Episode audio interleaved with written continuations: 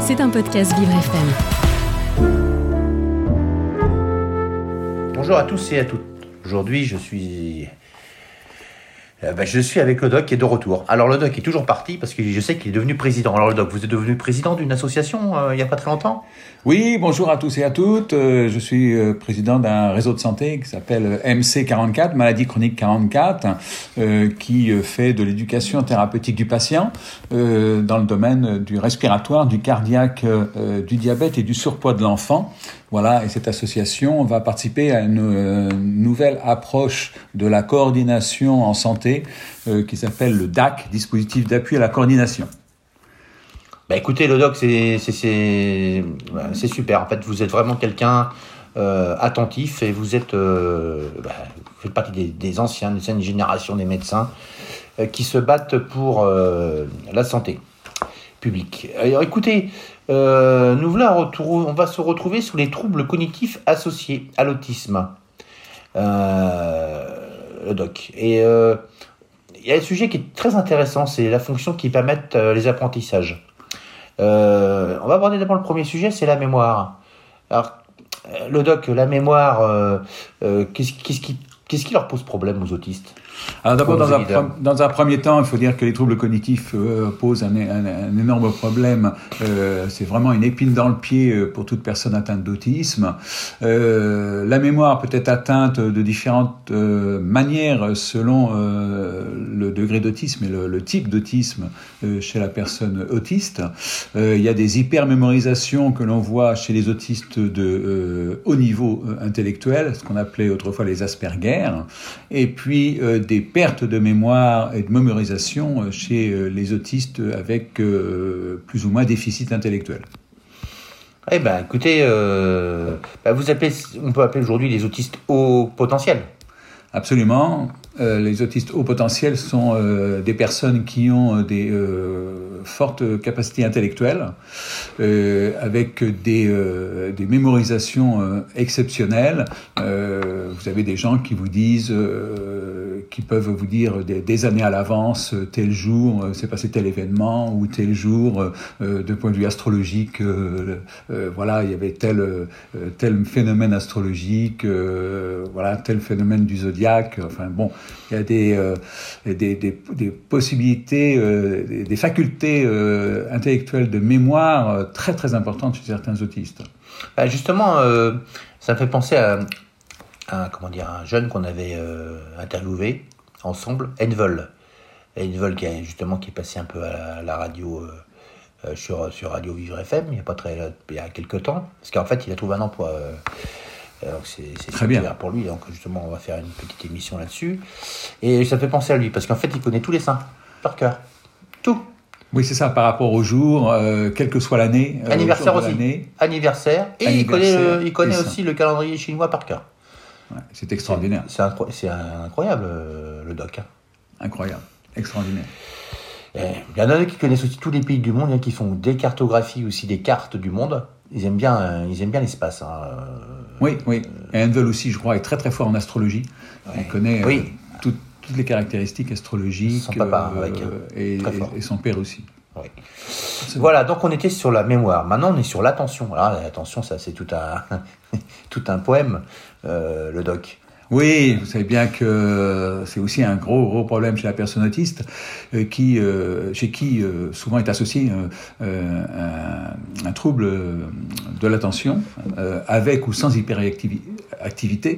Donc, chez, des gens qui ont bah, qui ont des, des, des, des problèmes avec l'environnement sur le voilà sur l'attention de d'événements euh, qui, se qui, se passent quotidiennement euh, autour d'eux et chez eux.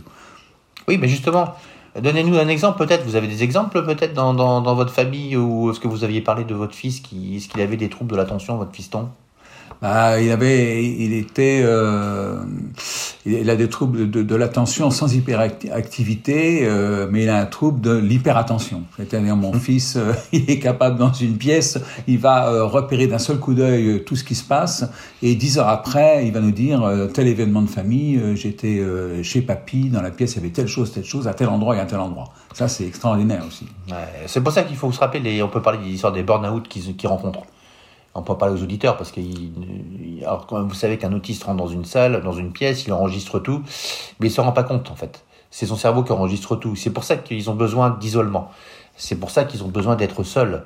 Et c'est pour ça qu'ils ont besoin de repos. En fait, le cerveau euh, est pas en burn-out parce que c'est pas le terme, mais il est en, il en, comme dit ma fille, parce que ma fille aussi a dit mon, mon cerveau il chauffe. voilà.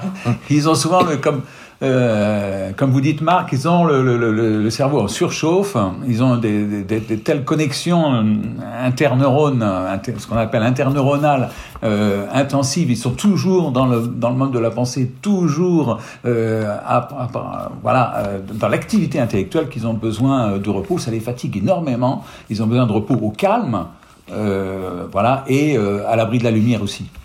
Et c'est pour ça que des fois, je, je, je prends des exemples. J'ai pour que les auditeurs comprennent, il y en a qui ont besoin de, repos, c'est-à-dire vraiment de se retrouver pendant, voire des jours, en repos ou des heures. Ça dépend des, en fait, de, leurs difficultés rencontrées. C'est-à-dire que sur une année de travail, parce qu'il y en a qui travaillent, hein, euh, ils ont besoin de se reposer, de se retrouver euh, dans des lieux précis, mais vraiment dans un silence complet. Et c'est, et c'est vraiment pas compris des autres. C'est-à-dire, pourquoi ils s'isolent, ils, m'aiment plus, ils m'aiment, euh, qu'est-ce qui se passe, etc.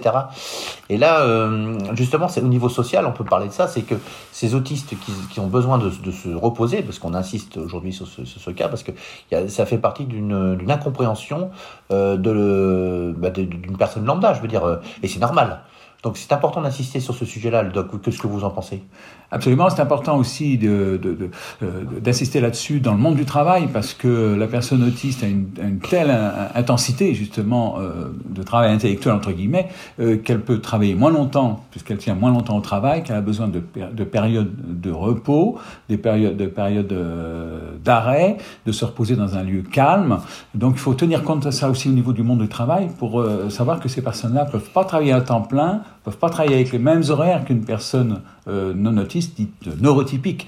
Et donc c'est une adaptation au milieu du travail qu'il faut bien que les employeurs aussi comprennent.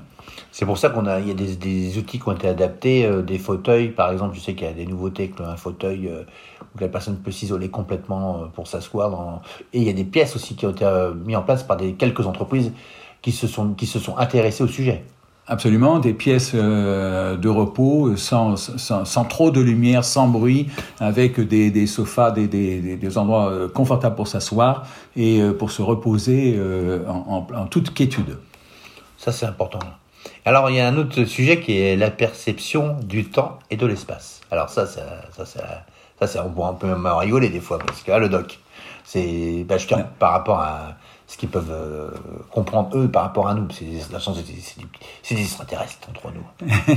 ce, sont des, gens qui n'ont pas, notion, du temps, même dans, la journée, il leur faut des, timers, entre guillemets, euh, pour respecter absolument les horaires. À telle heure, euh, à telle heure je mange, à telle heure je fais telle chose, à telle heure je fais telle chose.